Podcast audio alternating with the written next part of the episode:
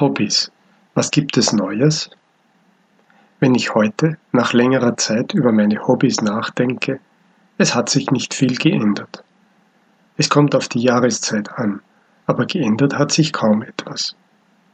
Vielleicht habe ich nur weniger Zeit, oder kommt es mir nur so vor, weil ich älter geworden bin? Während des Frühjahrs und des Sommers gehe ich sehr oft in den Garten. Es hängt vom Wetter ab. Ich grabe um, ich sehe Erbsen und Bohnen, ich setze Paprika und Tomaten und ich freue mich auf die Ernte.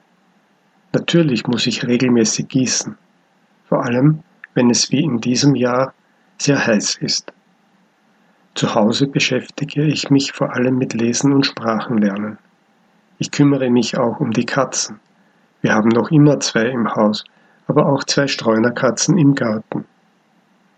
Da ich noch immer in einer Schule unterrichte, habe ich natürlich während des Schuljahrs nicht so viel Zeit für meine Hobbys. Andererseits sind meine Hobbys ein angenehmer Ausgleich.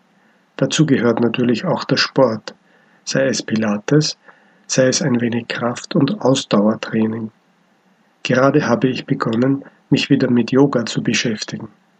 Das habe ich auch während meiner Jugend gemacht, als es noch etwas sehr Exotisches war. Heute gibt es in jedem Fitnesszentrum Yogagruppen. Somit sind meine Hobbys nach wie vor ein Teil meines Lebens, ohne den vieles nicht so schön wäre.